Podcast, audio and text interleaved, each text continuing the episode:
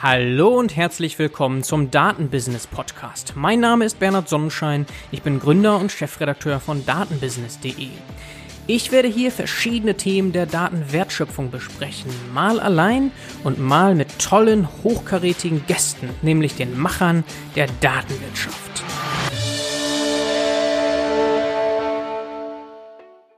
Heute haben wir zu Gast Oliver Löffler. CTO und Co-Founder von Colibri Games. Hallo, guten Morgen, Oliver. Hallo, guten Morgen, Bernhard.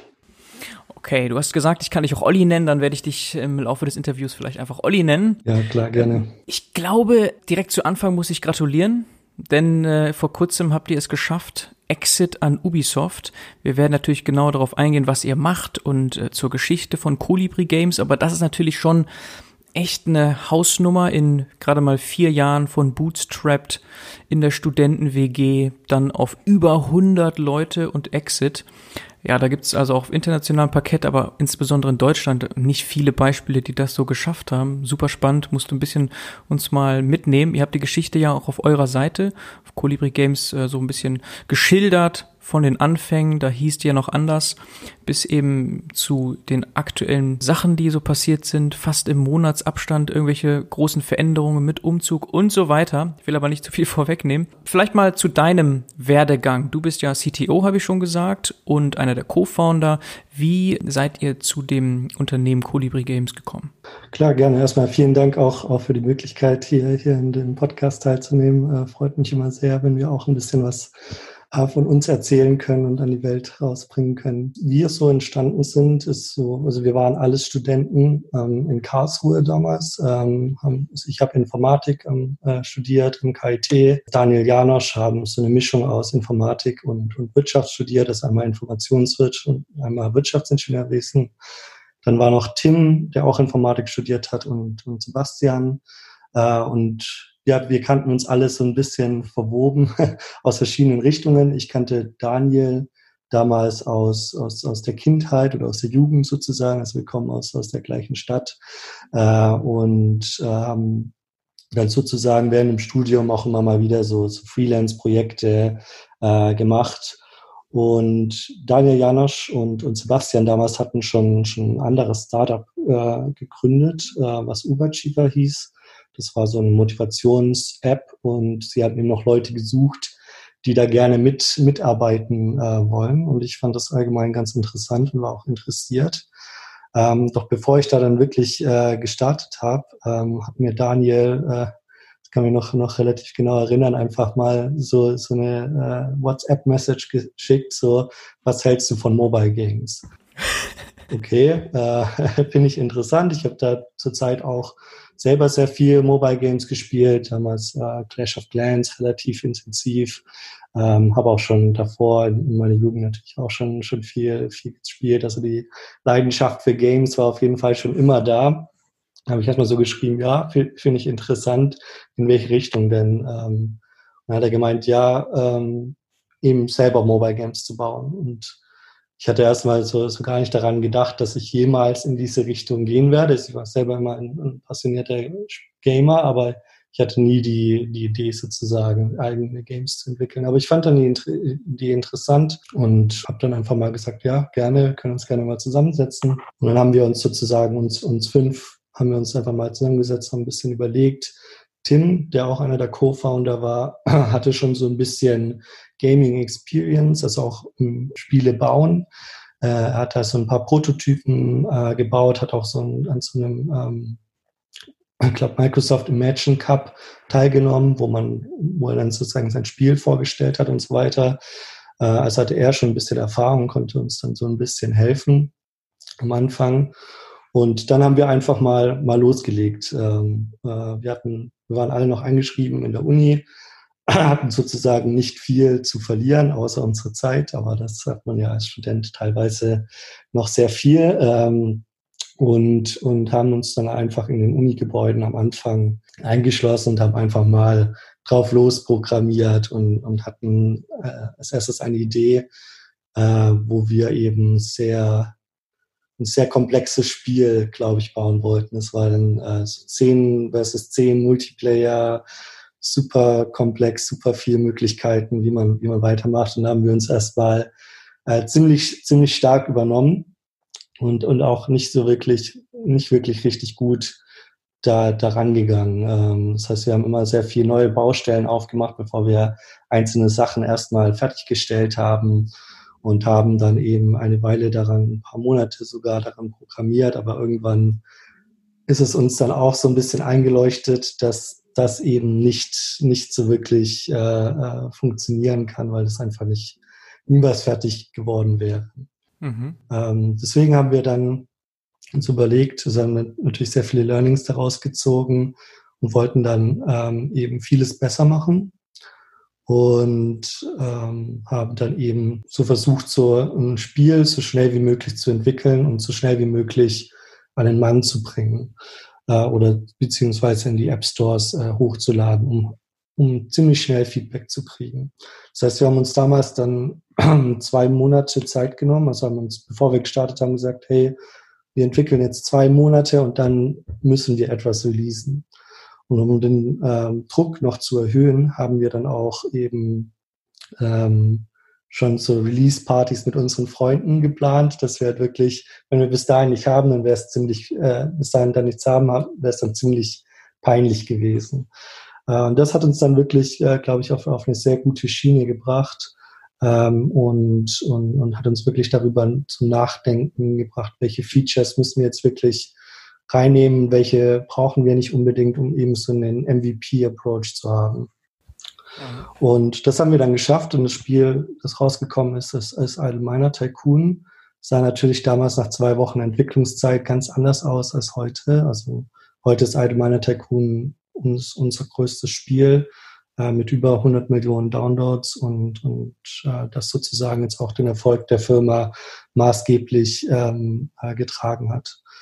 Und ähm, wir haben dann eben gemerkt, dass das Spiel, nachdem wir es released haben, sehr gutes Feedback von den Usern äh, bekommen hat, auch wenn es noch nicht so viele waren ähm, und auch sehr gute erste Kennzahlen hatte. Also was, was wir im Gaming oft schauen, ist sozusagen die Retention. Das ist eine sehr wichtige KPI. Wie lange bleiben die User wirklich im Spiel? Und unsere Day One Retention, also wie viele User sozusagen nach einem Tag noch im Spiel bleiben, war für Gaming schon, schon relativ hoch. Sie lag so bei circa 70, 70 Prozent. Okay. Ähm, und das haben, also wir kannten uns natürlich noch nicht so wirklich aus in dem, in dem Games-Markt und haben dann eben erstmal ähm, ein bisschen rumgefragt, ein paar Kontakten, ist das jetzt eine gute Zahl, ist das nicht so eine gute Zahl? Viele haben dann auch uns erstmal gar nicht geglaubt, dass das überhaupt äh, realistisch ist. Und da haben wir dann schon irgendwie gemerkt, dass das was ist, wo auf jeden Fall so eine initiale ähm, Traction hat. Also die Leute haben das Spiel wirklich gespielt und, und haben es gemocht. Und dann haben wir eben versucht, sehr schnell sehr viele neue Updates ähm, äh, zu bringen, haben dann sozusagen wöchentliche Updates zum Spiel gebracht, äh, haben das skaliert, haben dann mehr Leute eingestellt ähm, und, und sind dann von der ursprünglichen, also wir haben ursprünglich in der Studenten-WG sozusagen programmiert, bis wir dann auch zehn Leute oder so waren. Und die Studenten-WG waren dann auch total voll mit, mit Leuten und wir hatten eigentlich gar keinen Platz mehr. Leute haben in, in, in der Küche gearbeitet, Leute haben teilweise, ähm, ähm, wir hatten noch Leute von außerhalb da, die dann teilweise auf Feldbetten im Bad geschlafen haben. Also es war eine sehr, sehr interessante Zeit, äh, aber irgendwann ähm, der Vermieter angeklopft wahrscheinlich. Oder ja, das, das war auch mal ein bisschen, ein bisschen problematisch, aber haben uns dann sozusagen ähm, von der Studenten-WG aus dann, dann äh, in, in ein Office gehen können in Karlsruhe. Also ab da fand ich, war so der Punkt, wo wir dann so richtig durchgestartet haben, auch noch weiter und aggressiver äh, Leute eingestellt haben. Ja, be bevor du da weitermachst, Olli, finde ich, sieht man hier ganz gut, dass ihr quasi auch natürlich eine Portion Glück hattet, dass direkt das initiale Ding, das ihr in zwei Wochen entwickelt habt, schon Traction hatte, ne? Das kommt hier durch. Auf der anderen Seite hört sich das fast an wie so aus dem Lehrbuch, so The Lean Startup, wie man das eben aus vielen Büchern schon rauslesen kann. Hattet ihr euch damit schon beschäftigt? Du meintest ja, dass einige deiner Co-Founder schon Startup-Erfahrung hatten, oder ist das auch so ein bisschen aus dem entstanden, wie ihr euch das überlegt habt, also von den ersten Learnings, dass das zu komplex war, zu lange gedauert hat, bis die Features entwickelt waren und so weiter, dass ihr da von euch selber so ein bisschen drauf gekommen seid auf den Weg? Vielleicht kannst du das noch so ein bisschen beschreiben. Ja, es war, war eine Kombination aus, aus mehreren Sachen. Also es waren, ich weiß nicht, ob ich zwei Wochen gesagt, es waren zwei Monate. Zwei Monate, okay, ich hatte zwei Wochen irgendwie, zwei Monate. Ja, also es war doch ein bisschen länger als, als jetzt ganz so schnell, aber es war trotzdem noch, noch relativ schnell. Aber ja, also es war, war eine Kombination aus mehreren Sachen. Es war zum einen eben ähm, die Learnings, die wir jetzt aus dem, aus dem ersten Spiel sozusagen gezogen haben, dass wir eben nicht mehr super komplex schon von Anfang an denken dürfen, dass wir nicht super großes Spiel bauen dürfen, bevor wir nicht erstmal irgendwas Lauffähiges haben. Ähm, das waren so die, die Main Learnings daraus. Natürlich haben wir auch Lean Startup gelesen ähm, zu der Zeit und das hat uns natürlich auch in, inspiriert, das eben äh, so in der Art zu machen und dann diesen MVP-Ansatz äh, ähm, äh, zu gehen. Mhm. Und ähm, dass es am Ende funktioniert hat, ähm, war natürlich auch, auch viel Glück dabei. Das ist, äh, glaube ich. Das ist immer so, ne? Das, ja, klar. das spielt immer äh, irgendwie mit rein. Ja. Vor allem gerade initial, dass da die Retention so gut aussah. Das ist ja wirklich erstaunlich, denn das konntet ihr ja gar nicht wissen aus der Erfahrung heraus, was denn so gut funktioniert mit einem Minimal Viable Product, ne? Das ja, ist genau. ja echt erstaunlich. Ähm, und bevor wir jetzt vielleicht in die Skalierung eingehen, noch eine Sache, weil vielleicht nicht alle Zuhörer allzu viel anfangen können mit Mobile Games. Ich glaube, die meisten werden Singer kennen. Das dürfte so in die Richtung gehen. Social ja. Mobile Games, ne? Das ist ja so ein Platzhirsch und ja, Farmville zum Beispiel, ne? Das ist ja Facebook damals gewesen und dann sind die ja noch mit anderen Spielen rausgekommen. Da werden wir auch nochmal später drauf eingehen, glaube ich. Mhm. Aber vielleicht mal ähm, so zum Vergleich. Ich hatte hier im ersten Interview den Martin Daxelt mhm. von Base Esports Solutions, ist auch der Videospielbereich, aber eine ganz andere Ecke, nämlich E-Sports und ja, natürlich nicht wirklich auf Handys, ne, und auch kompetitiver, während eben Mobile Games ja wahrscheinlich wirklich so für zwischendurch und ähm, nicht den E-Sports ähm, die Ambition dahinter haben, also eine ganz andere Ecke ist. Ne? Plus ähm, ihr seid B2C und der Martin damals kam von einer B2B Company. Vielleicht bevor wir noch in die Skalierungsphase eingehen und wie es dann so weiter für euch gelaufen ist, kannst du mal beschreiben, ob der Mobile Games Markt damals schon riesig war? War das mit ein Grund, warum äh, du dann die Frage bekommen hast, äh, wie wär's denn mit Mobile Games so? Oder vielleicht so ein bisschen mal zum Markt, wie der sich entwickelt hat? Ja, genau. Also der Mobile Games Markt war da schon, schon da. Also es gab auf jeden Fall schon, schon einiges an Spiele, auch sehr erfolgreiche Spiele, Spiele, die auch wirklich im, im dreistelligen Millionen- oder sogar Milliardenbereich Umsätze gemacht haben. Also zu der Zeit äh, gab es das schon. Ähm, der Markt hat sich ja sozusagen entwickelt mit, mit, mit dem iPhone, das äh, 2008 äh, released wurde und dann sozusagen mit dem Aufkommen der Apps, ich glaube, so richtig Fahrt angenommen hat, dann der, der der Free-to-Play-Bereich, wo wir uns befinden. Das heißt, das Spiel kann man kostenlos runterladen und dann kann man eben innerhalb des Spiels ähm, sich, sich ähm, Sachen dazu kaufen, irgendwelche ähm, Boosts oder, oder weitere Waren, wo man eben das Spiel beschleunigen kann oder besser im Spiel werden kann. Das hat dann so, glaube ich, 2011, 2012 so richtig an Fahrt angenommen. Und ähm, ja, also der Markt, Markt war auf jeden Fall da. Ähm, das Spielgenre, das wir so ähm, jetzt auch mit groß gemacht haben, das Idle-Genre, ähm, das war damals auch schon leicht existent. Also es gab ein paar Spiele, aber es gab wirklich sehr wenige und auch wirklich wenig professionell gemachte Spiele. Also es gab halt auch, gibt halt auch dort in dem Bereich sehr viele Hobby- ähm, oder Indie-Entwickler, die eben da äh, kleine Spiele bauen, aber oft dann nicht so professionell. Und wir fanden die Spiele sehr interessant damals und dachten, dass wir da nochmal versuchen könnten, eine Schippe oben drauf zu legen, um das ein bisschen professioneller anzugehen. Und sind dann eben da in diesen Idle-Markt sozusagen eingestiegen. Ähm, das heißt, ich glaube, wir waren da schon auch zum, zum richtigen Zeitpunkt oder haben zum richtigen Zeitpunkt das richtige Spiel gebaut, weil ich glaube, es gab viele Leute, die, die die Spiele interessant fanden, aber es gab nicht genug Spiele ähm, oder nicht genug Spiele, die wirklich auch langfristig Spaß machen in der Richtung. Und da sind wir dann, glaube ich, sehr stark dann reingeprescht und, ähm, und haben dann so ein bisschen den Markt da ähm, mit übernommen, als auch größer gemacht. Mhm, okay. Das heißt, man kann sagen, ähm, ja, damals, der Beginn war, ihr wart Studenten und hattet wahrscheinlich alle schon irgendwie Lust zu gründen. Und dann ähm, habt ihr gesehen, ähm, ja, das ist ein riesiger, ist ein Multibillion-Dollar-Markt wie krass ist das, dass einige Spiele äh, eine Milliarde Umsatz generieren? 2016 schon oder 2015. Daniel ähm, fragt dich, hast du nicht Bock mitzumachen? und dann äh, und dann äh, ja schlittert ihr da so ein bisschen rein, aber ihr hattet offensichtlich schon vor allem deine Co-Founder Lust irgendwie am Unternehmertum, ne? Das so zum genau. Anfang. Ja, also unser unser Ziel war immer etwas, wo wir halt eben etwas zu machen, wo wir Leidenschaft damit haben. Also Gaming, alle von uns hatten wirklich auch Leidenschaft am, am Gaming, speziell auch am Mobile Gaming, aber dann auch sozusagen einen Business Case dahinter zu haben. Also unser Ziel war nicht, war wirklich schon auch ähm, eine Firma oder ein Unternehmen zu gründen äh, und, und damit erfolgreich zu sein. Und das haben wir eben damit dann, dann verbunden. Mhm. Okay, und dann habe ich dich eben unterbrochen mit, da wart ihr aus der Studenten-WG raus in eine ein ja, neues Büro in Karlsruhe noch. Hattet ihr damals schon die Firma gegründet? Ja, genau. Also wir haben Februar 2016 die, die Firma gegründet. Das war noch bevor wir wirklich Idle Miner Tycoon äh, released haben. Ähm, der Idle Miner Tycoon Release war so im Juni, Juli äh, 2016. Und ähm, von dort aus haben wir dann eben ähm, neue Leute eingestellt und waren dann noch bis Ende des Jahres also Ende äh, 2016 in, in der Studenten-WG. Und 2017 sind wir dann eben in, in, in unser erstes richtiges Büro ähm, sozusagen gekommen. Mhm. Und dann ging alles ratzfatz. Der Erfolg ging, ging weiter mit den ganzen Feedback-Schleifen, die ihr eingebaut habt. Und das Team ist angewachsen und irgendwann seid ihr dann ja nach Berlin gezogen, ne?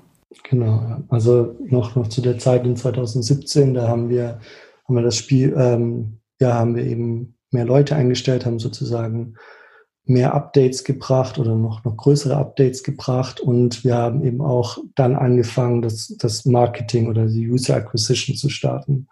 Ähm, das hatten wir davor nicht. Davor war alles sehr organisch. Das heißt, wir haben sehr viele Downloads aus dem äh, App und Play Store einfach so bekommen, was auch eher unüblich ist äh, für, für die Branche, weil die meisten Spiele eigentlich erst wirklich auch, auch organische Downloads haben, wenn sie eben schon eine gewisse äh, Masse an anorganischen Downloads haben. Und das hat uns natürlich sehr geholfen, weil wir damals auch kein, keinerlei externes Funding hatten und alles sozusagen gebootstrapped haben, konnten wir durch diese organischen Downloads, ohne dass wir sie zahlen mussten, konnten wir da eben Umsätze schon generieren. Und ähm, das haben wir sehr lange so weiterlaufen lassen und haben dann eben erst Mitte 2017 so richtig angefangen ähm, mit, mit User Acquisition und, und Performance Marketing. Äh, und das hat dann nochmal einen richtig starken Boost gegeben. Und da haben wir dann eben gesehen, dass, dass wir wirklich profitabel User kaufen können und, äh, und hat das Ganze dann nochmal in, in, in ein an, ganz anderes Licht gerückt, als es davor war. Ja, und dort haben wir dann auch gesehen, okay, das, das ist wirklich was, was wirklich gut funktioniert, wo wir wirklich was sehen, dass, ähm, dass, dass es ein äh, erfolgreiches Spiel als auch Unternehmen werden kann. Äh, und haben dann sozusagen uns entschieden, eben, sie waren damals noch eingeschrieben in der Uni, haben dann alle unsere, haben uns sozusagen abgemeldet aus der Uni oder exmatrikuliert ähm, und, und haben dann den Schluss gefasst, dass wir nach, nach Berlin gehen wollen. Und wie viele Leute wart ihr zu dem Zeitpunkt? Wir sind mit 30 Leuten. 30, das stelle ich mir auch eine echte Challenge vor. Ich meine, nach Berlin, da wollen viele so, das kann ich mir gut vorstellen, gerade unter jungen Leuten ist das wahrscheinlich sowieso so in, auf der Agenda, mal nach Berlin zu ziehen. Ja. Aber man verliert ja trotzdem den einen oder anderen, kann ich mir vorstellen, weil Familie oder, oder, oder. Ja. Das war bestimmt eine harte Zeit auch, eine Umbruchszeit, dass man dann auch einige Mitarbeiter verloren hat oder, ja, kannst du das noch so ein bisschen beschreiben? Weil ich glaube, das trifft ja. gerade viele Startups. Ich habe da auch so meine Erfahrung mitgemacht ähm, das ist einfach eine sehr, sehr krasse Zeit auch nochmal. Mhm. Ja, klar. Also das war auch so ein bisschen, ein bisschen so die Angst, die wir damals hatten, aber wir haben das sehr früh kommuniziert und haben wirklich mit, mit allen Leuten nochmal drüber gesprochen ähm, und, und haben auch sie dann viel unterstützt ähm, ähm mit dem Umzug, mit der Wohnungssuche ähm, und, und, und so weiter. Also da, da haben wir wirklich versucht, eben möglichst viel zu machen, dass es möglichst einfach für die Leute ist, ähm, diesen Umzug zu wagen. Okay. Ähm, Weil es ist ja viel, viel leichter in Berlin Mitarbeiter zu finden, neue, aber ihr habt es auch geschafft, viele der bestehenden mitzunehmen. Genau, ja. Also wir haben tatsächlich von den 30 Leuten sind wirklich nur zwei in Karlsruhe geblieben. Das, wie du auch gemeint hast, wegen Familie und, und, und eben für die Leute war es eben sehr schwieriger. Wir waren damals aber auch ein sehr junges Unternehmen. Also wir hatten wirklich sehr viele, viele Mitarbeiter eben direkt aus der Uni ausgeheiert oder, oder wo es halt ihr erster, erster Job war. Ähm, und deswegen waren diese Leute natürlich sehr viel flexibler und für viele war das dann halt sehr interessant. Wir hatten halt einen sehr, sehr guten Vibe schon, schon in der Firma und dann jetzt waren alle auch wirklich sehr interessiert, dann halt auch nochmal so den nächsten, nächsten Step zu wagen und dann mit nach Berlin zu kommen und, und auf dieses Abenteuer sozusagen mit uns zu gehen. Ähm, und da sind wirklich fast alle dann, dann mitgekommen, was natürlich uns, uns, uns auch ähm, sehr gefreut hat und, und, und auch noch weiter, glaube ich, Bestätigung gegeben hat, dass, dass, dass auch die Kultur und, und die Leute wirklich auch, auch bereit sind, mhm. äh, mit uns den Weg zu gehen. Ja. Hattet ihr euch überlegt, irgendwie zweites Office aufzubauen? Also Karlsruhe vielleicht ein kleines Satellitenbüro plus Berlin Headquarter oder so? War das auch eine, eine Diskussion? Ja, wir hatten das, das kurz diskutiert, aber ähm, unsere Idee war dann eben, dass es, glaube ich, zu dem Zeitpunkt noch nicht der richtige Zeitpunkt war, mhm. weil ähm, wir eben sehr noch trotzdem noch sehr, sehr, sehr kleines Team waren, sehr familiär, sehr stark auf diese schnelle Interaktionen aus waren, ähm, einfach mal zu Leuten hingehen, schnell mit denen sprechen, äh, sich austauschen. Das war halt alles sehr schnell und wir hatten die Angst, dass jetzt eben, wenn wir jetzt nochmal ein zweites Büro haben, dass zum einen natürlich mehr Management-Overhead ist, das zweite Büro zu, zu haben, aber halt auch eben die Kommunikation und dieses schnelle, agile Arbeiten darunter etwas leiden äh, würde. Und derzeit fanden wir eben, dass das nicht äh, keine Option dann für uns, äh, uns war und lieber alles gebündelt in einem Office haben wollen. Mhm. Okay, gut. Und dann ging die Erfolgsgeschichte weiter in Berlin. Ja, genau. Berlin ging dann auch noch mal steil, steil ähm, nach oben. Also wir haben ein Büro gehabt, das, das war dann so 1000 Quadratmeter groß und, und erstmal dachten wir so, okay, wie, wie sollen wir jemals den Platz darin füllen? Ähm, weil, weil wirklich, glaube ich, nur so ein, ein Drittel, glaube ich, oder so, so ausgefüllt hat. Ne? Ähm, und ja, dann ging alles sehr schnell. Also dadurch, ein, einer der Gründe, warum wir nach Berlin gegangen sind, weil wir eben auch geglaubt haben, dass wir dort eben noch mal schneller und auch ein bisschen mehr erfahrenere ähm, ähm, Leute heiern können. Und ähm, das war dann auch der Fall. Ähm, sehr viel auch international ähm, äh, geheiert, auch aus dem Ausland. Und wir sind dann von, von 30 Leuten oder knapp 30 Leuten, die, die mit uns mitgekommen sind, auf 80, 90 Leute innerhalb von einem Jahr gewachsen, wo dann nochmal ähm, echt, echt ein, ein guter Boost war. Das war also täglich neue Gesichter sozusagen und ähm, und hat sich dann stark auch gewandelt, wie, wie die Firma operiert hat oder wie wir dann auch operieren mussten. Das hat sich sehr, sehr viel, viel gelegt und das Büro war dann plötzlich ja, voll oder relativ voll. Ja, ich kann mir auch gut vorstellen, dass für dich das eine wahnsinnige Entwicklung war vom ja, Lead Developer vermutlich, wenn du die CTO-Rolle hattest, bis hin jetzt eher zum Managen, oder? Oder bist du immer noch hands-on? Ja, nee, also also ich war, war am Anfang Entwickler, ich habe wirklich auch, auch programmiert und, und die, die ersten Versionen von Allgemeiner Tycoon entwickelt. Ähm, wir haben dann relativ schnell Leute eingestellt, dann war das so eine Hybridrolle, ähm, so halb Management, halb Programmieren. Irgendwann hat man dann keine Zeit mehr zum Programmieren. Ich glaube, das geht, geht vielen so, die so ein bisschen diese Lead-Rolle übergehen und, und das war dann so in Karlsruhe war das eigentlich schon, aber jetzt dann natürlich in Berlin hat sich das nochmal äh, gewandelt weil dann wir eben eben auch neue Teams noch ähm, aufgebaut haben. Zum einen war das so, so DevOps-Infrastruktur, wo ich dann eben auch mitgeleitet habe und, und das Data-Team haben wir dann auch äh, in Berlin sozusagen angefangen, ähm, das dann auch ähm, ich, ich mit aufgebaut habe. Dann waren es halt plötzlich sozusagen drei Teams ähm, und nicht mehr nur ein Team, was dann auch nochmal eine sehr äh, starke Veränderung natürlich ähm, in meiner Arbeitsweise bewirkt hat. Mhm.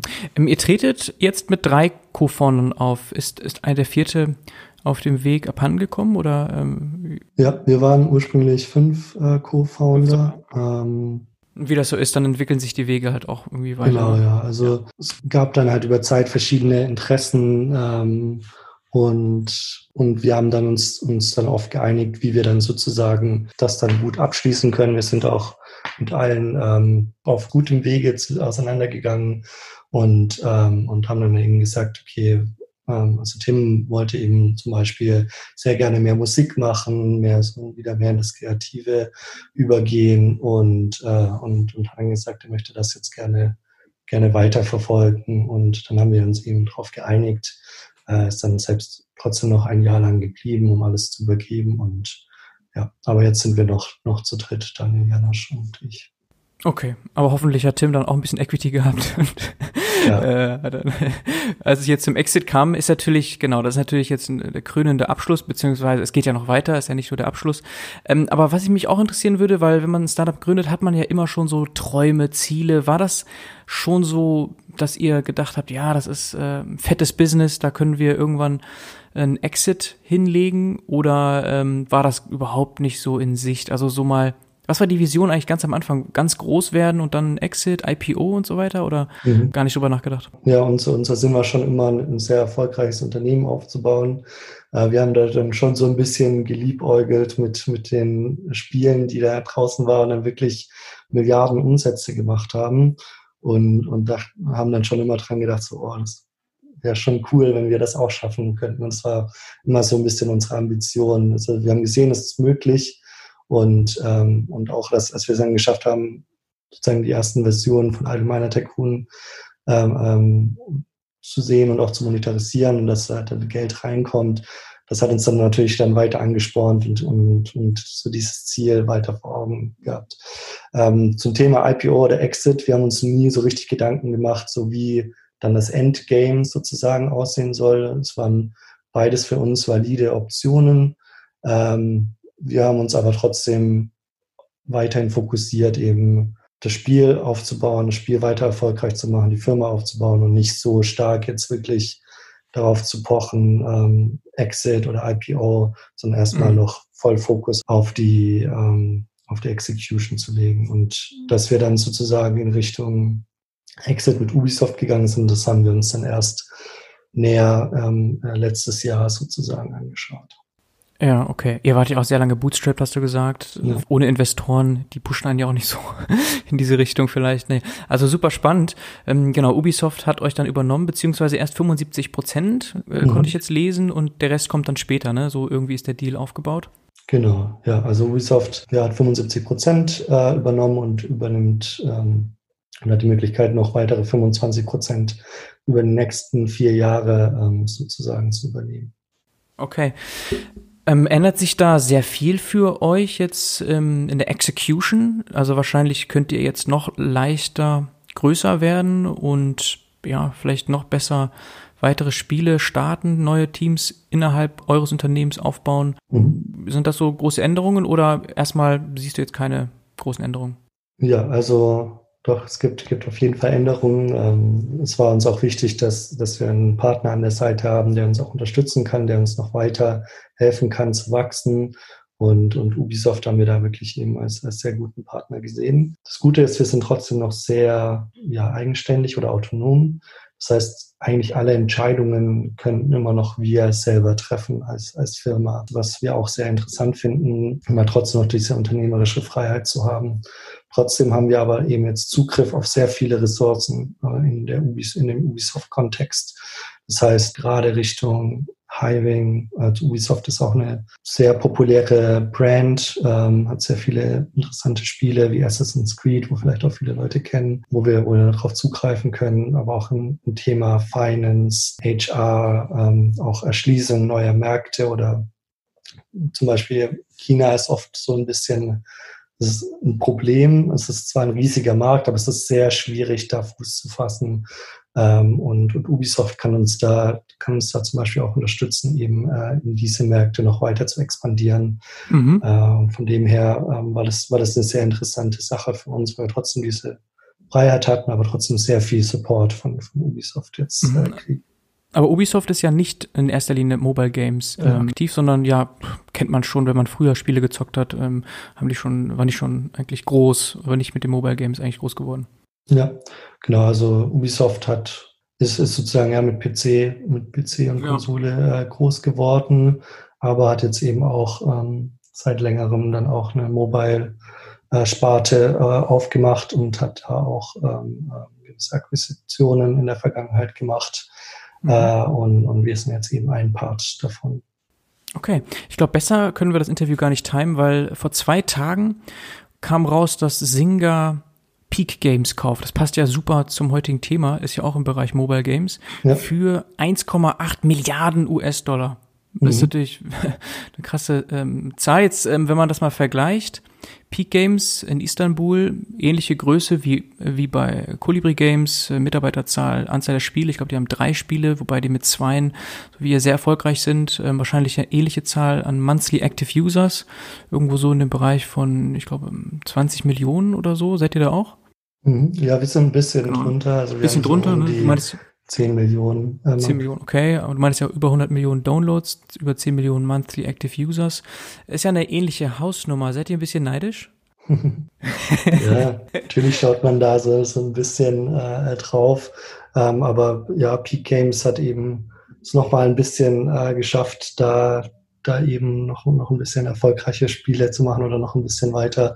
Und, und wir gönnen das denen auch, auch sehr. Also, wir kennen da auch ein paar Leute davon und ähm, also wirklich sehr, sehr interessante Firma. Sie haben es auch wirklich äh, verdient und machen tolle Spiele. Ähm, natürlich äh, ist man da auch so ein bisschen geneigt, so, hey, hätten wir das auch schaffen können. Aber ähm, wir sind auch sehr zufrieden mit, mit unseren Sachen und wir haben auch jetzt noch, noch sehr viel vor mit unserer Firma und, okay. und können da auch noch sehr viel rausholen.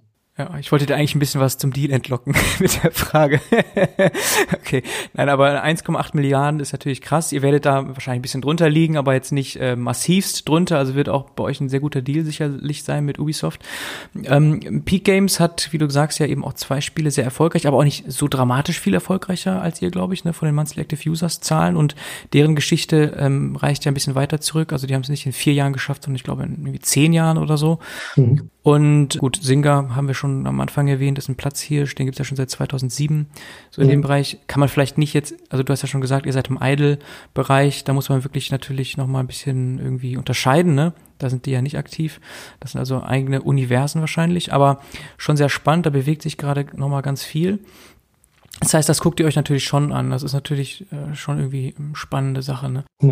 Ja, es ist allgemein immer sehr interessant, was, was so in, in der Industrie los ist. Es gab in letzter ja. Zeit viele, viele Akquisitionen und mhm. es ist immer sehr interessant, so ähm, ähm, wie, wie das alles abläuft und so weiter. Also sind wir schon immer mit dabei. Ja.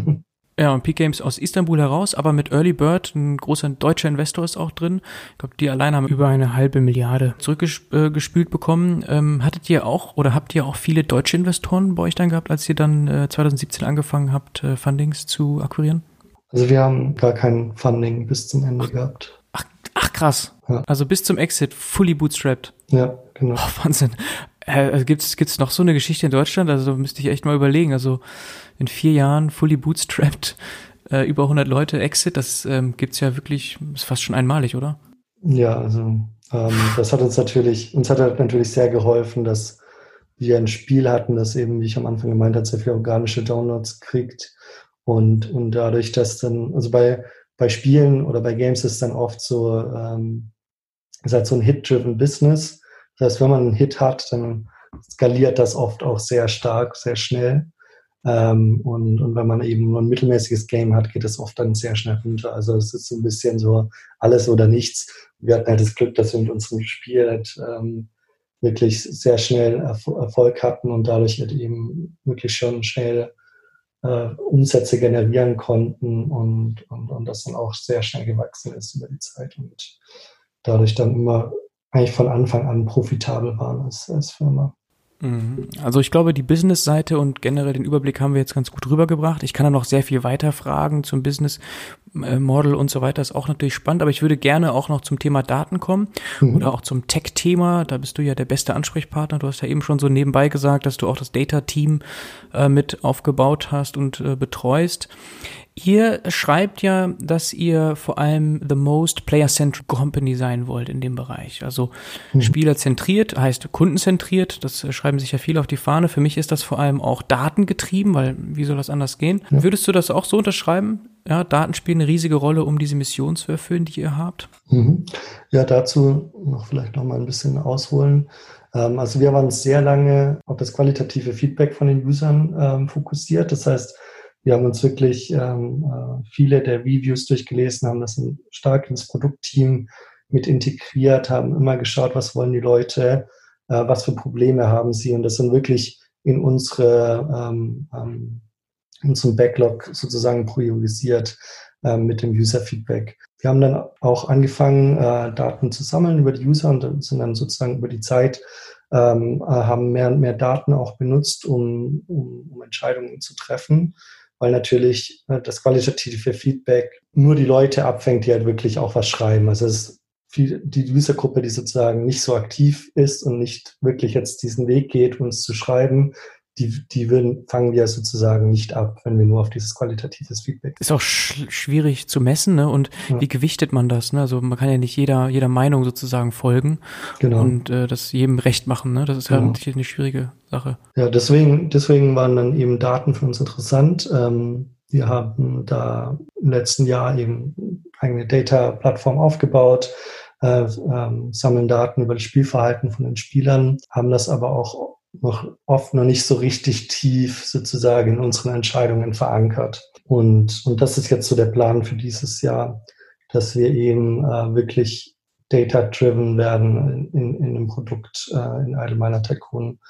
Ähm, das heißt, wir haben uns jetzt eben Anfang dieses Jahres so ein bisschen angeschaut, okay, wir sind schon sehr weit gekommen äh, mit unserem Ansatz von diesem qualitativen Feedback, ähm, aber waren da so ein bisschen stuck. Also es gab dann keine so starke äh, äh, Wachstumskurve äh, mehr und deswegen dachten wir, wir müssen jetzt eben nochmal ein bisschen äh, unseren, unseren Ansatz überdenken und, und sind dann eben zum Schluss gekommen, dass, dass wir mit, wenn wir jetzt wirklich data-driven werden als Firma, ähm, eben da nochmal sehr viel aus dem Potenzial von Allgemeiner Tycoon herausholen können. Ja, Olli, ich bin ein bisschen überrascht. Also tatsächlich bis Ende letzten Jahres noch wart ihr in erster Linie mit dem qualitativen Feedback unterwegs. Genau, qualitatives das, Feedback. Das, das finde ich krass, weil da wart ihr im Grunde schon bei dem jetzigen Erfolg. Das heißt, ähm, all das, diese Most Player-Centric Mission habt ihr erfüllt mit qualitativem Feedback, denn offensichtlich seid ihr ja sehr stark auf das Feedback eingegangen und habt das Spiel entsprechend entwickelt. Ja. Deswegen musst du tatsächlich nochmal hier vielleicht für die Zuhörer erklären, wie geht das? Also, weil erstmal so qualitativ, okay, ganz am Anfang kann man sich das vorstellen, wenn da nur so, weiß ich nicht, 100 Messages irgendwie reinkommen über verschiedene Plattformen, Instagram, Twitter, wo auch immer ihr aktiv seid oder auch im App Store, die Reviews. Aber ähm, zu dem Zeitpunkt, also irgendwann so letztes Jahr, da war das ja schon in die, in die Millionen geht das ja schon. Wie, könnt, mhm. wie habt ihr das denn irgendwie noch gefiltert? Ja, also wir haben ähm, ein sehr, sehr gutes Community-Team. Das heißt, ähm, die äh, antworten äh, eigentlich auf alle, auf alle äh, Messages, die wir von Spielern kriegen. Äh, und ähm, also alle App Store Reviews als auch auf den Social Media Kanälen und verwalten das.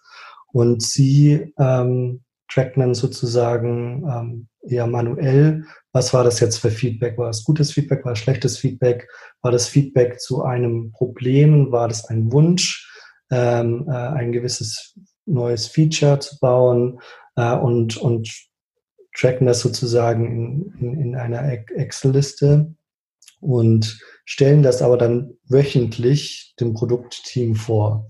Das heißt, uns war immer sehr wichtig, dass Community nicht nur ähm, sozusagen einfach nur Support ist, sondern auch mit diese Produktentscheidungen mit beeinflusst. Das heißt, das Community-Team hat wirklich stark mit dem Produktteam zusammengearbeitet und, und das Produktteam hat auch wirklich sehr stark auf, auf diese Sachen gehört.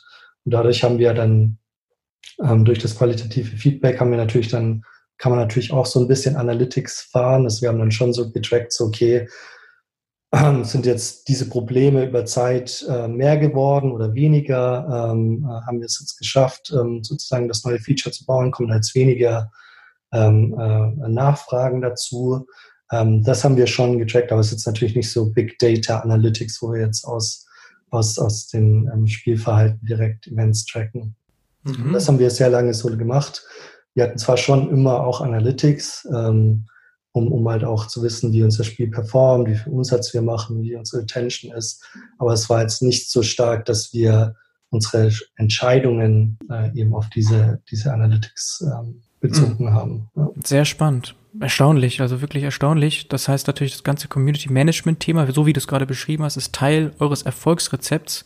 Und ähm, so manuell vieles dabei ist, natürlich habt ihr jetzt wahnsinnig gute Erkenntnisse, Einsichten, die ihr mitnehmen könnt in den Umbau zur Data-Driven Company. Ne? Weil wenn man da nur zu abstrakt rangeht, dann ist das ja meistens verlorenes Geld. Sondern ihr könnt jetzt ganz konkret rangehen und sozusagen, ich glaube, ihr seid bei Microsoft in der Azure Cloud. Richtig. Ne? Habe ich irgendwo gelesen, dass ihr da quasi jetzt schon genau wisst, was braucht ihr eigentlich, was wollt ihr machen und könnt da sehr zielgerichtet vorgehen. Ja, genau. Also diese, diese Data-Plattform, die haben wir, wie gesagt, schon länger, ähm, haben sie aber hauptsächlich genutzt für, für halt High-Level-Reporting als auch ähm, für, für Marketing. Also im Marketingbereich zumindest, da waren wir schon, schon länger data-driven, weil da es sehr wichtig ist, nicht ins Blinde sozusagen User zu kaufen, sondern zu schauen, okay, wie viel kosten uns die User und wie viel bringen sie uns am Ende, ähm, um, um das dann eben zu optimieren. Also im, Marketingbereich waren wir schon länger äh, data-driven, aber im Produktbereich eben äh, starten wir jetzt erst dieses Jahr so, so richtig durch, da noch wirklich mehr Analytics oder Data-driven aufzubauen. Mhm. Ähm, vielleicht so eine ganz konkrete Frage mal. Die meisten, auch der Zuhörer, werden AB-Tests kennen von mhm. ähm, Webseiten eben, dass man da so zwei Versionen hat, die sich unterscheiden und dann entsprechend in anderen Gruppen ausspielt und das vergleicht. Ist das so ähnlich bei euch auch jetzt? Irgendwie Buttons haben verschiedene Farben und ihr wollt das austesten oder auch komplexere Features, dass ihr die dann verschiedenen Gruppen ausspielt und dann schaut, was performt besser und äh, um das eben richtig quantitativ zu machen, müsst ihr natürlich die ganzen Events irgendwie tracken, zurückspielen und Analytics drauf fahren? Ja. Ja, genau. Also ähm, wir hatten AB-Tests. Ähm, Mitte letzten Jahres hatten wir mal vereinzelt äh, welche gemacht. Hatten da auch, auch gewisse Resultate, was, was ganz interessant war. Aber jetzt ähm, sozusagen, jetzt ist unser Anspruch eben, okay, wie können wir es schaffen, wirklich viele AB-Tests zu machen, eigentlich ziemlich viele von unseren Entscheidungen auch mit AB-Tests zu validieren. Das heißt, wir sind gerade dabei, uns zu überlegen, wie können wir es schaffen, mehrere A-B-Tests in Parallel zu fahren, ähm, möglichst viel auch zu automatisieren dahinter, dass wir nicht äh, die, die, die oft sehr manuell auswerten müssen. Also sozusagen so eine Art A-B-Testing-Plattform zu bauen, um es eben zu ermöglichen, sehr viele A-B-Tests im Produkt zu fahren und auswerten zu können. Und ah, ja. das, das ist jetzt gerade sowas, wo wir gerade dran arbeiten und jetzt auch noch für, für das Rest des Jahres da weiter ähm, ähm, äh, reingehen wollen. Ah ja, also ist das wirklich so der Haupt-Use-Case? Ja, also wir haben sozusagen für dieses, also wir nennen das Data 2020 Projekt, wir haben da vier Initiativen. Ähm, die erste Initiative ist Insights, das heißt, wir möchten viel mehr über die User wissen, wo, wo gehen die User aus dem Spiel, wo hören sie auf zu spielen, wie viel Geld geben sie auf, welche ähm, ähm, Angebote kaufen sie und so weiter. Also einfach mehr Informationen über das Spielverhalten der Spieler zu kriegen. Das ist so die erste Initiative. Die zweite Initiative ist A-B-Testing. Wie können wir schaffen, wirklich viele A-B-Tests ähm, äh, im Produkt zu fahren, so dass es auch wirklich einfach ist, die äh, sozusagen zu implementieren, als dann auch auszuwerten. Die dritte Initiative ist so ein bisschen Segmentierung der User. Das heißt, wir möchten das Spiel mehr personalisieren auf das, äh, auf das Spielverhalten der Spieler. Es gibt Spieler, die spielen eben sehr viel. Es gibt Spieler, die spielen zwei, drei Stunden am Tag. Es gibt Spieler, die spielen 15 Minuten am Tag. Und wenn das Spiel sehr statisch ist, dann ist das eben nicht für alle Usergruppen interessant sondern wir möchten eben versuchen, viel mehr Personalisierung reinzubringen, auch zum Beispiel in der Monetarisierung. Manche User möchten vielleicht lieber den Boost A kaufen, manche User lieber den Boost B. Und dann macht man eben da, versucht man da dann eben verschiedene Angebote diesen Usern ähm, äh, bereitzustellen. Und die vierte Initiative ist eben mehr in, in das Predictive Analytics, nenne ich das jetzt mal, zu gehen, so dass wir vorhersagen können, wann User oder wie sich User in Zukunft verhalten können. Das heißt, wie wahrscheinlich ist es, dass ein User jetzt morgen vielleicht das Spiel verlässt? Oder wie wahrscheinlich ist es, dass der User mehr als 10 Dollar im Spiel ausgibt? Äh, und aus diesen Informationen können wir natürlich dann auch wieder das Spiel anpassen. Das heißt, wenn jetzt ein User morgen vielleicht aus dem Spiel herausgeht, dann könnten wir jetzt nochmal versuchen, ihm halt vielleicht gewisse Geschenke zu geben, wo, wo ihn erfreuen und dann, dass er vielleicht noch ein bisschen länger im Spiel bleibt. Äh, oder wenn er, vielleicht geht er aus dem Spiel, weil er irgendwo festhängt und nicht mehr weiterkommt. Und dadurch können wir das vielleicht dann einfacher für ihn machen. Ähm, und dadurch halt eben noch weitere Personalisierung ähm, äh, einzukriegen. Also das wären jetzt so diese vier Initiativen, die wir dieses Jahr äh, umsetzen wollen, um eben mehr data-driven zu werden. Okay, und da braucht ihr natürlich auch Data Scientist. Ich habe jedenfalls gesehen, ihr habt auch nach Game Data Scientists, Game Data Analysts gesucht. Wie seid ihr da jetzt aufgestellt? Genau, also um diese ganzen Initiativen eben zu erreichen, brauchen wir natürlich mehr Leute. Äh, das heißt, wir haben dann wirklich ähm, jetzt nochmal sehr viele Leute gesucht und geheiert und suchen immer noch weitere Leute. Das heißt, wir haben ähm, nochmal, suchen immer noch nach Data Engineers. Äh, wir haben Data Analysts äh, eingestellt. Wir haben Data Scientists, haben wir ähm, auch einen eingestellt jetzt. Äh, und wir haben sogenannte Product Analysts, die wirklich sehr stark im Produkt arbeiten und sozusagen die, ähm, die Brücke zwischen Data Analytics und Produkt sozusagen äh, bringen. Und da, da haben wir jetzt in letzter Zeit, glaube ich, vier, fünf Leute äh, eingestellt und suchen aber noch weitere Leute in den Bereichen. Mhm. Ähm, Produkt heißt ja Spiele. Heißt das auch, dass ihr nicht nur die Spiele habt, ähm, verbessert, die ihr habt, sondern auch wirklich überlegt mit dem ähm, Feedback, den Daten, was können zukünftige Spiele sein?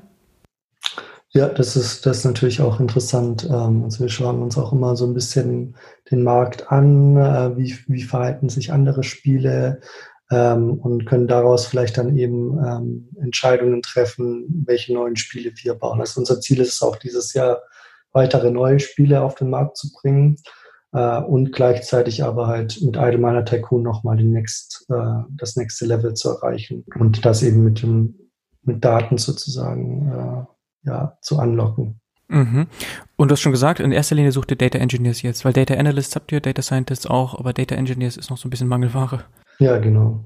Ah ja, okay. Gerade ein bisschen schwierig. Okay, aber okay. Ja, vielleicht ist ja unter den Zuhörern jemand, der sich interessiert. Also Data Engineers sind gesucht bei euch. Ja. Und ihr seid in der Cloud, Microsoft Azure. Warum ja. dort? Wie ist das entstanden? Ja, wir hatten immer einen sehr guten Draht zu, zu Microsoft schon seit, seit den Anfängen haben sie uns eigentlich sehr gut unterstützt. Wir haben das haben da sozusagen die ersten Services, also im Backend ähm, äh, mit Microsoft Azure gebaut, und, und Microsoft hat da auch uns, uns als im Startup-Programm sozusagen unterstützt uns und uns Credits ähm, auch, auch, auch bereitgestellt, was uns auch am Anfang sehr geholfen hat, weil wir da eben nur sehr geringe Umsätze hatten und dadurch ähm, für, für eine gewisse Zeit eben erstmal ähm, umsonst sozusagen äh, die Cloud-Ressourcen benutzen konnten. Äh, und das hat sich dann eben so weiterentwickelt. Äh, die Microsoft Azure Cloud hat sich auch in den letzten Jahren, finde ich, sehr stark weiterentwickelt. Ähm, äh, Im Vergleich zu AWS ähm, sehe ich jetzt eigentlich keine wirklichen Nachteile. In, in der Cloud hat auch sehr viele Vorteile, inzwischen auch gegenüber AWS. und, und deswegen war das eben ähm, so für, deswegen sind wir auch weiter bei Microsoft geblieben und mhm. haben weiterhin ein sehr gutes Verhältnis mit denen. Was, was wäre da ein Vorteil, wenn du vielleicht einen konkret nennen kannst? Ähm, also wir benutzen als, als eine Technologie Databricks. Ähm, weiß nicht, ob das so ja. geläufig ist, aber es ist Hinter Spark Data, sind die zum Beispiel, ne? Ja, Data Spark, Data Science. Und die haben eine sehr tiefe Integration mit, mit Microsoft Azure. Das ist natürlich auch auf AWS ähm, ähm, verfügbar, aber ähm, es ist bei Microsoft sozusagen so ein First-Party-Service, also auch das ganze Billing und so weiter wird über Microsoft gemacht und Microsoft listet auch sehr oft in ihren Solution-Diagrammen ähm, sozusagen diese äh, Databricks-Lösungen. Das heißt, es hilft uns auch da nochmal ähm, ähm, zu schauen, wie, wie wir die anderen Azure-Services gut mit Databricks äh, verbinden können. Ah ja, okay. Und ist es vielleicht auch so, dass Microsoft noch im Games-Bereich ein bisschen stärker ist? Also historisch gesehen, jetzt mit Xbox und so weiter, sind die vielleicht ein bisschen stärker so verzahnt ja. mit dem Videospielbereich im Vergleich zu AWS? Gut, Amazon oder Twitch, aber trotzdem ist das noch so ein bisschen auch äh, so Teil der DNA ein bisschen mehr bei, äh, bei Microsoft? Ja, klar. Also das, das ist ja schon, das ist auch noch so einer der Gründe, warum, warum wir auch bei Microsoft ähm, äh, sind, ist eben, weil Microsoft ja aus dieser Xbox-Sparte kommt und auch wirklich sehr viel investiert auch in das Gaming. Äh, sie haben auch Minecraft ähm, äh, gekauft. Sie haben auch, auch Spiele sozusagen, äh, die, sie, die sie selbst publishen. Und auch ein, ein Service, den wir usen oder benutzen, ist zum Beispiel PlayFab. Ähm, den haben sie auch letztes Jahr oder vorletztes Jahr, glaube ich, ähm, gekauft. Und dadurch jetzt verbinden sie sozusagen PlayFab mit, mit der Microsoft Azure Cloud ähm, noch tiefer, was natürlich uns gewisse ähm, äh, Vorteile bringt. Playfab ist sozusagen so ein Backend as a Service. Das bedeutet, ähm, solche Features wie Leaderboards oder ähm, andere so, so sehr game-spezifische Features äh, sind da schon out of the box verfügbar. Ah ja, okay. Natürlich habt ihr wahrscheinlich verglichen mit AWS ein bisschen oder vielleicht mit der Google Cloud, aber mit diesen Vorteilen und mit der frühen guten Beziehung, die ihr hattet, war das dann doch recht klar, bei Microsoft zu bleiben. Ja, Genau. Okay, sehr schön. Wir sind jetzt fast durch mit der Zeit. Ich würde vielleicht nochmal so zum Abschluss eine Frage stellen, ein bisschen allgemeiner. Und zwar, mhm. wenn wir jetzt mal so uns Deutschland anschauen und die Deutschen, wie die so spielen, ist das äh, im internationalen Vergleich eher geringer ausgeprägt? Spielen die Deutschen weniger auf Handys oder ist es vergleichbar? Kannst du da vielleicht noch was zu sagen?